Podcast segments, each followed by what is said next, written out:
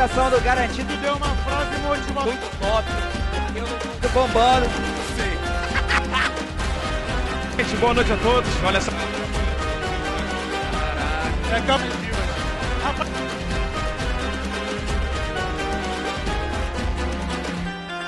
Vai. Boa noite, pessoal. Bem-vindos a mais um Pode Rolar. Hoje, episódio Top das Galáxias. Vamos receber Luiz Cunha. Bem-vindo, cara. Tamo aí. Tamo junto. Erramos aqui o mão. Fabrício também, cara. Fabrício aí que vai aparecer no episódio de hoje, no sábado, tocando bateria, heavy metal, né não? Mas já tá aqui agora para falar de business, cara. Daqui a pouco, pessoal, onde o Fabrício está, ele vai trocar de posto, ele vai para cá. Gustavo Cerbasi vai falar com a gente. Trouxe até meu, né não? Vamos para cima. Trouxe até meu livro para ver se eu tento conseguir um autógrafo, né, cara? Com certeza vai conseguir. Então vamos que vamos, pessoal. Bem-vindos aí. O pessoal vai tocar um. Valeu. Pessoal aqui do All in Hub, referência aqui em negócio, em consultoria, em eventos, cara, fazendo em colaboração com o Sebrae. Esse evento top, o terceiro de quatro eventos. Então fiquem aqui, não percam. Daqui a pouco, Gustavo Cerbasi. Vamos que vamos. Vamos nessa. Valeu. Valeu, Fala, pessoal. Continuando agora, chegou o homem, chegou o Gustavo Cerbasi. Vai bater um papo aqui com a gente.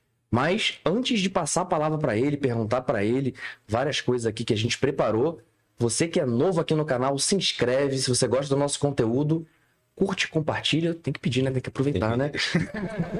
então vamos lá, cara. Bem-vindo, Gustavo. Muito obrigado. Prazer estar com vocês aqui. Pô, cara, vou te falar. É... Meu podcast tem um ano e eu sempre tive um sonho de ter as personalidades mais em destaque do Brasil no meu podcast, cara. Eu não imaginei que fosse tão cedo ter você aqui, cara. Uma honra Fico muito feliz, cara. Eu, eu sou ser ouvido por todos os brasileiros. Então Legal. Tá um grande prazer estar aqui com vocês. Top demais, cara. Muito obrigado aí mais uma vez de estar aqui com a gente.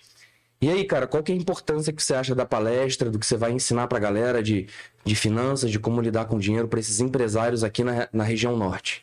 Bom, sendo região norte ou não, o aprendizado sobre finanças é essencial para a saúde dos negócios. A gente sabe o quanto que educação não só não apenas financeira, educação em geral no Brasil, ela é bastante limitada.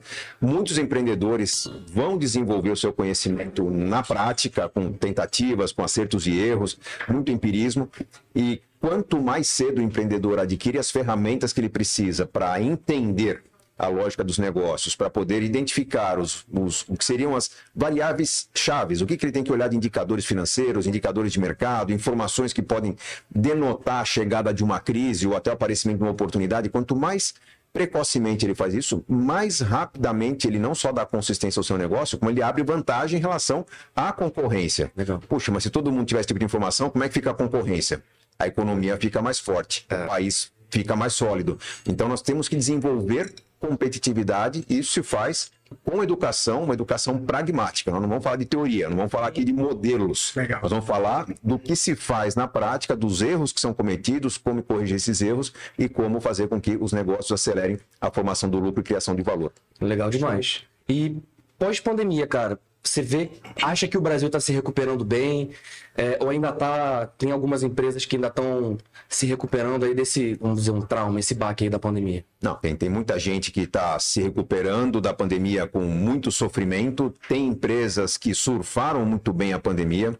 O brasileiro sempre foi muito resiliente, sempre suportou muito bem as crises. Costuma se acreditar a política, a governos, a determinadas linhas de crédito, tudo isso, tudo isso ajuda. Uhum. Mas o empreendedor brasileiro é extremamente resiliente e o que que a pandemia fez foi mostrar que quando chega uma crise, essa crise é para todos, alguns estão bem preparados e outros não estão. Existem aqueles que tombaram de vez e, na verdade, seus ativos serviram de recurso para aqueles que estavam mais saudáveis comprarem negócios frágeis e fortalecerem suas operações. Existem aqueles que sofreram com a pandemia, estão se adaptando, estão se acomodando, mas por ter talvez mais capital de giro, por entender que a economia é cíclica, que não dá para dar um passo muito maior que a perna, aqueles que estavam mais preparados contra crises em geral foram os que sofreram menos com a pandemia. Uh, levemos em consideração também que no pós-pandemia o mundo se transformou. A geopolítica mudou. É, o Brasil tem toda essa turbulência causada por política, por desigualdade, por é, esse comportamento de torcida né, que a gente tem na sociedade hoje. É. Mas a economia brasileira, numa visão de médio e longo prazo, ela tem um potencial incrivelmente maior do que a da maioria dos países do mundo.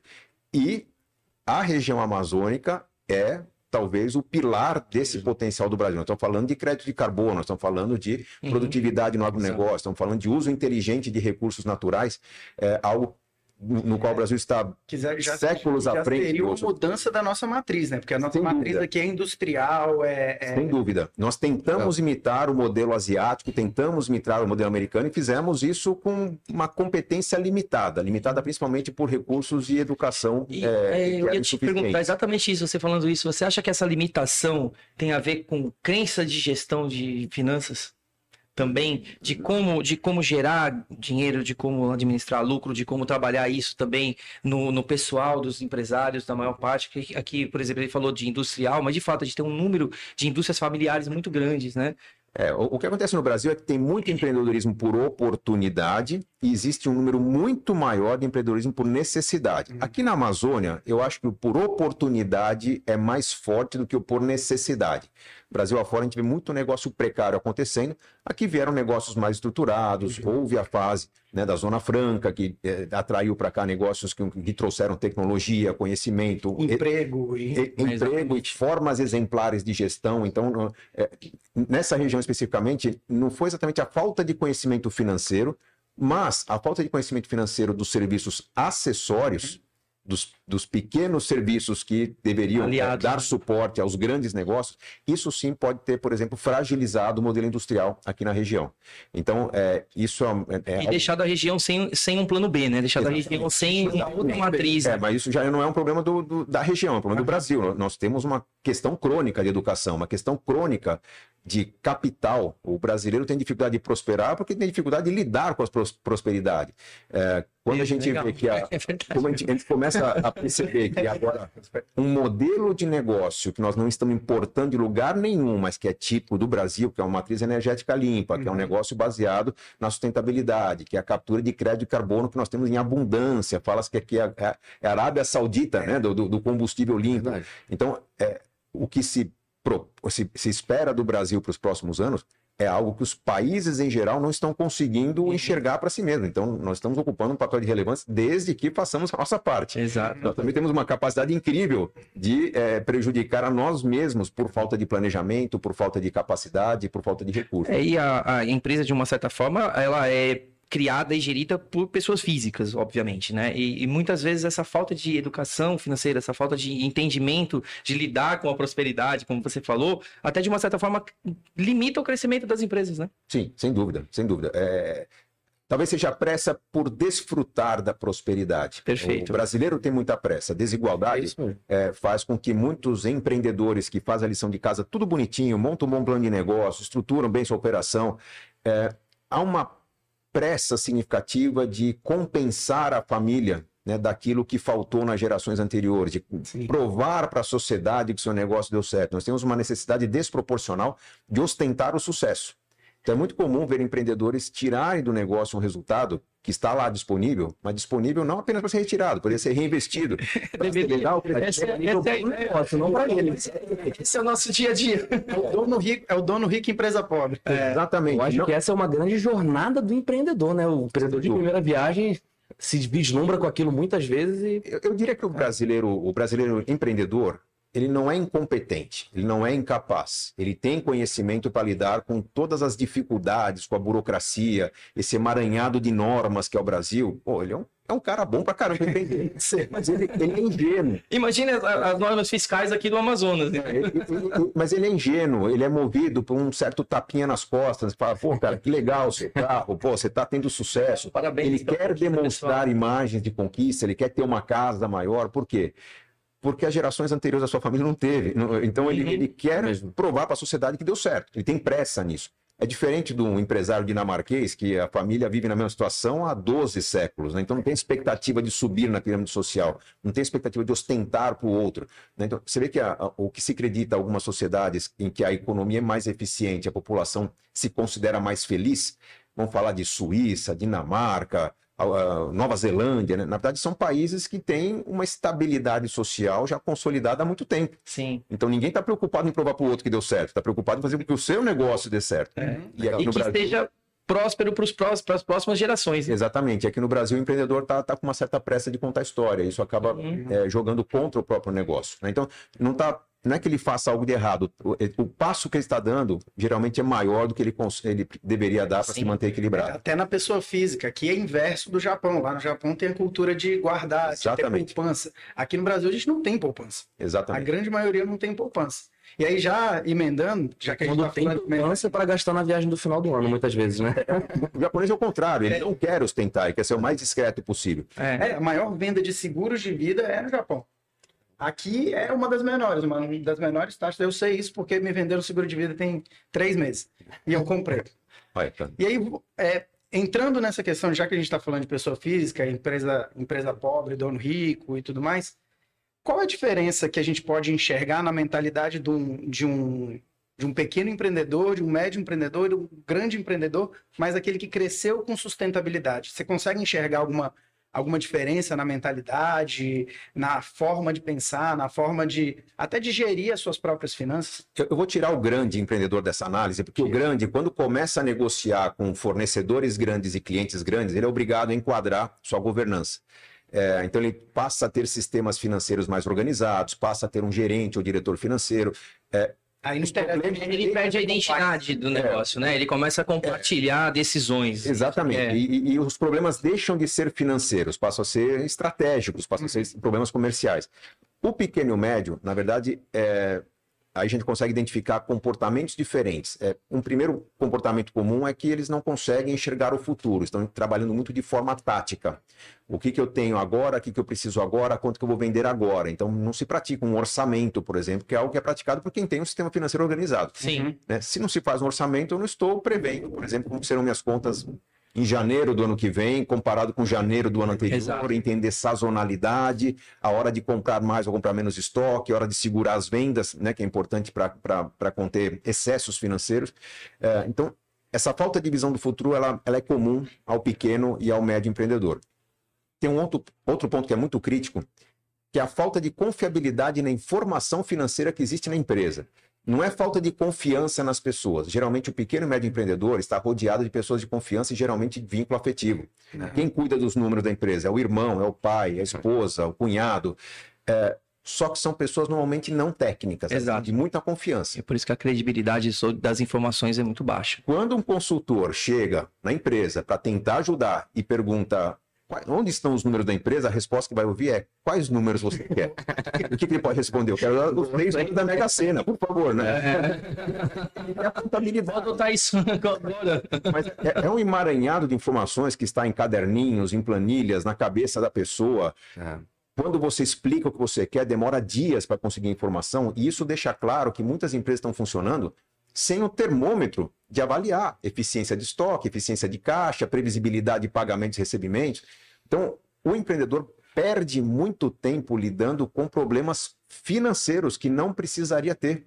Exato. Ele está buscando crédito, está buscando desconto do, do, do- de um recebível, ele está buscando algum tipo de negociação fornecedor, quando se ele tivesse um planejamento, isso já estaria meio que equacionado antes. Ele estaria dedicando o tempo dele para ouvir o consumidor, para lidar com o colaborador. Para aumentar a geração e a eficiência do, do, do negócio dele, né? A geração de dinheiro e a eficiência do dinheiro. Como a gente fala, às vezes a pessoa fica lá, quero vender mais, vender mais, mas não tem lucro. Ou quero lucrar mais, lucrar mais, mas não consegue estruturar isso na operação. Aí, como você falou, quer antecipar recebíveis, quer melhorar condições de, de recebimento de cartão de crédito, por exemplo, minimizar a taxa, mas está pagando taxa. É algo só aumenta, né? Quando. É, pois é, e aí no, no final das contas ele não olha a empresa como um todo, ele, só, ele foca tudo no financeiro, como você está dizendo, né? Exato. Foca tudo lá. E isso é como você falou, é uma característica, né? Você imagina, é, você imagina que o, o empreendedor que perde todo esse tempo de- se, se dedicando a resolver problemas financeiros num contexto em que ele não está navegando em mar tranquilo. Ele está navegando sempre em mar revolto. As regras mudam, tem inflação, muda contexto político em que as, Ele é coisas. pequeno, né? Porque Exatamente. quem é tem tempo para errar, porque Então, tem caixa. às vezes. Exatamente. Então, enquanto ele está lidando com as finanças, ele tem que lidar com o contexto externo que é sempre em transformação no Brasil.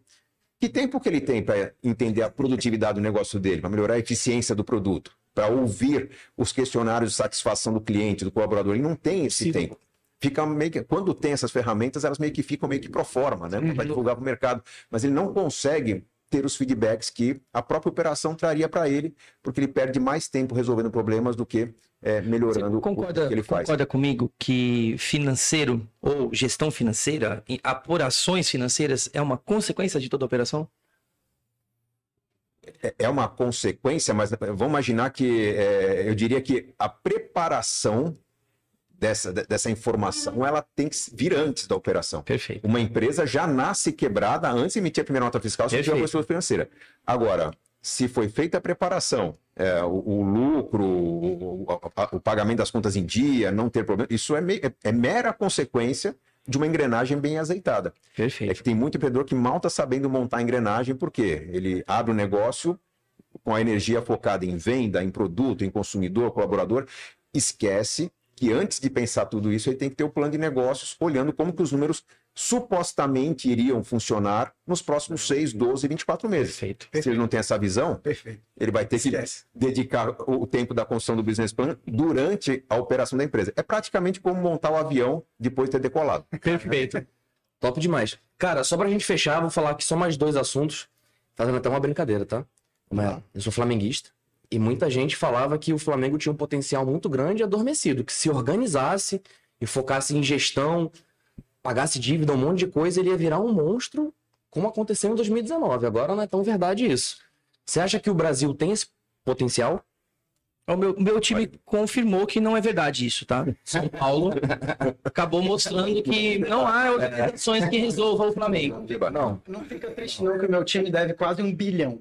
Eu sou cruzeirense. Olha. Mas, é meu time é Palmeiras. Palmeiras. é- Também, então, O Palmeiras hoje vive um bom momento de gestão. E acho que futebol também. E era o grande diferencial do São Mas eu Paulo. que não, não basta a tempos. gestão. E aí, respondendo a sua pergunta, não basta em ter dinheiro no cofre no Brasil. Porque uma empresa, uma família, um país eh, são comandados por valores, prioridades, visão de futuro.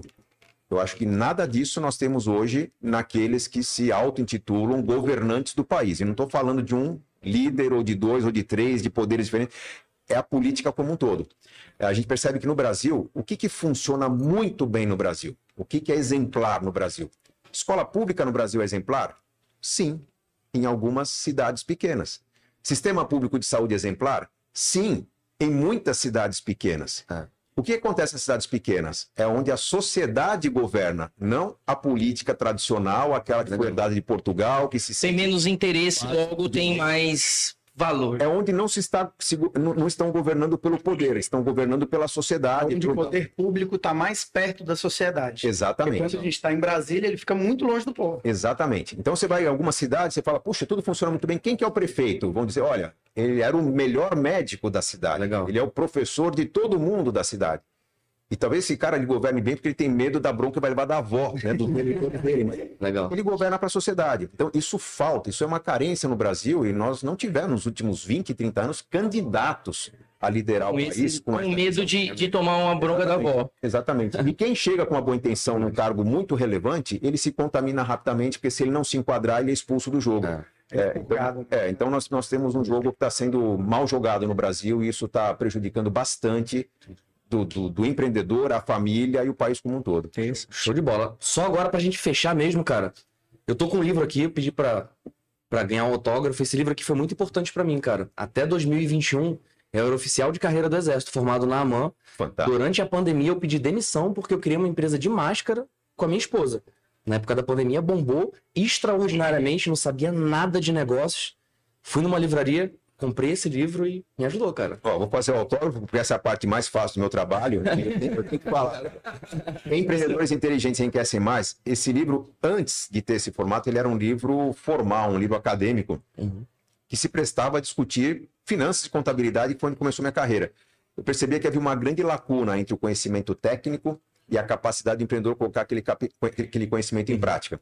Empreendedores Inteligentes Enriquecem Mais nasceu para ser um livro técnico, mas com uma linguagem adequada para que o mais simples empreendedor, aquele que vende pipoca na praça, consiga ler e Isso é falar, cara, é isso Foi- que eu preciso saber para multiplicar meu Desculpa negócio. de interromper. Foi exatamente o que ele disse pra gente, É. né? Que ele falou assim, cara, esse livro me ajudou muito. Ele até fez uma brincadeira. Claro que vocês vão achar que ele é muito simples, porque a gente é, especialista, mas a gente falou, não, cara, mas essa é a linguagem. É esse é o objetivo. Isso aí é para, de fato, colocar o empreendedor num- numa rota de avaliação financeira com a linguagem que ele sabe. É, Parabéns que- por isso. Parabéns por essa iniciativa de, É. de traduzir literalmente, né? Um conceito que realmente é, é, é difícil de entendimento para grande parte das pessoas, mas que para qualquer pessoa que queira Obrigado. aprender consegue desenvolver isso a partir da sua Nós temos que literatura. valorizar o conhecimento e o problema do conhecimento é quando especialista fala para especialista. Né? Vocês talvez tenham até mais experiência do que eu em muitos assuntos. Com certeza não.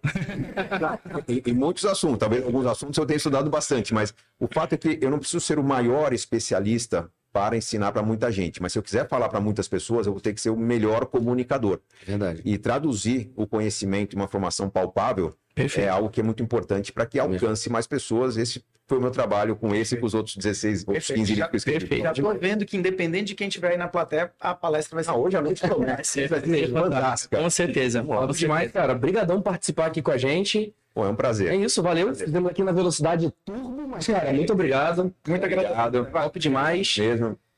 Valeu, pessoal. Aproveitando e pedir para vocês mais uma vez se inscreverem no canal. Se vocês gostarem, dá um joinha. E lembrar também, falei no início do episódio, aqui em cima ó, tem o QR Code dos canais digitais do Sebrae. Então você que é um empreendedor, já tem o seu pequeno negócio, médio negócio, quer melhorar ele, não sabe por onde ir. Bem, aqui a gente já deu uma dica de um, de um bom incentivo, que é esse livro aqui, né? Olha aí. Empreendedores inteligentes que enriquecem mais. fazendo- Olha aí. O próprio escritor fazendo a publi.